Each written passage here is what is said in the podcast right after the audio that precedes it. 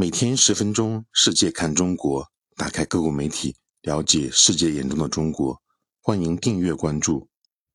美国对话杂志八月二十四日发表题为《中国利用软实力支持它与拉丁美洲的战略交往》的文章，作者是皮亚扎。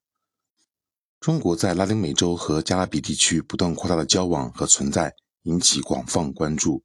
过去二十年，中国作为该地区贸易和投资伙伴的重要性日益增强，这是拉丁美洲和加勒比地区国家对中国崛起的最直接感受。自两千零一年中国加入世贸组织以来，中拉贸易额已增长超过十七倍。一多层面交往惠及各方，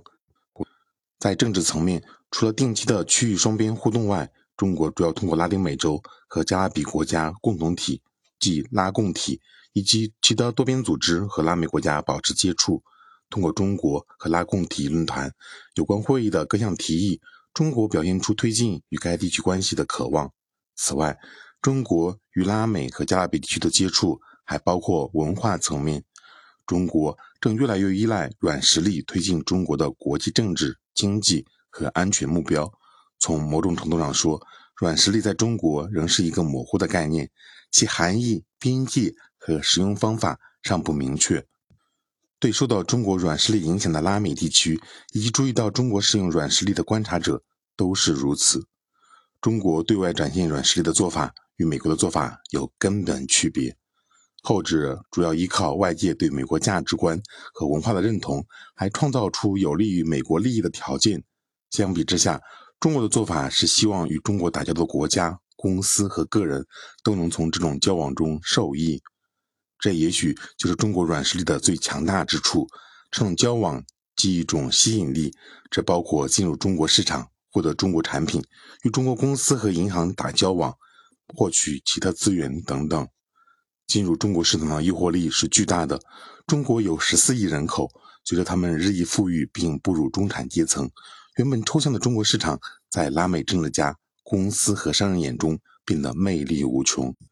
据说，厄瓜多尔一位香蕉大亨曾打趣说：“如果中国的每个人每周吃一根厄瓜多尔的香蕉，厄瓜多尔就会变成一个非常富有的国家。”除了市场的诱惑，中国、中国公司及其商业机构也是拉美国家重要的投资来源。中国素来不把别国的政治和人权、透明度和其他财政。作为开展合作和援助的附加条件，这对寻求摆脱对西方政府的依赖、实现多元化发展的拉美国家尤其具有吸引力。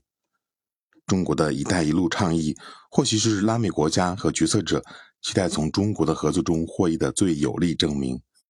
一带一路的成员国身份让人产生某种期待。自一带一路延伸至拉丁美洲以来，已有二十个拉美和加拉普地区国家正式加入。阿根廷二零二二年也加入其中。二，全方位外交展现软实力，无论在中国还是在当地，对获得好处的期待，以及对中国和中国公司加强商业合作的期待，都增强了中国的软实力效应。民间外交在中国媒体上也经常被提及。中国还利用传统媒体和社交媒体树立正面形象。近年来，中国驻拉丁美洲的外交使团在代表国家立场、用当地语言展开工作以及捍卫中国立场方面变得越来越娴熟。自2019年以来，中国外交官明显变得更加敢于讲话，在使用推特等社交媒体的方面也更加老练。安德烈斯·贝洛基金会对中国驻拉丁美洲外交官使用推特的研究发现，他们的推文总数从2019年12月的863条增加至。二零二零年五月的五千零一十八条，中国外交在二零二零年尤为突出的一个表现是与疫情相关的医疗外交。最初与新冠疫情有关的外交主要是防御性的，随着时间的推移，中国政府在与拉丁美洲开展业务的中国公司一起开始捐赠医疗用品，包括口罩和其他个人防护装备、体温计、测试盒和新冠疫苗等。在疫情爆发初期。该地区急需疫苗，辉瑞、强生、莫德纳等西方公司的疫苗供应不到位。在此背景下，中国疫苗的交付常常成为媒体高调爆料的对象。一箱箱印有中国国旗的疫苗，以及中国外交官和接收国官员在机场接受疫苗的画面被大量报道。中国外交官以及其他中国政府机构的官员，已经越来越多向美国倡导的民主提出质疑，尤其是在美国国会大厦遭到占领之后，他们开始认真质疑美国软实力的一个支柱。这个支柱被非正式的理解为美国是民主制度的捍卫者。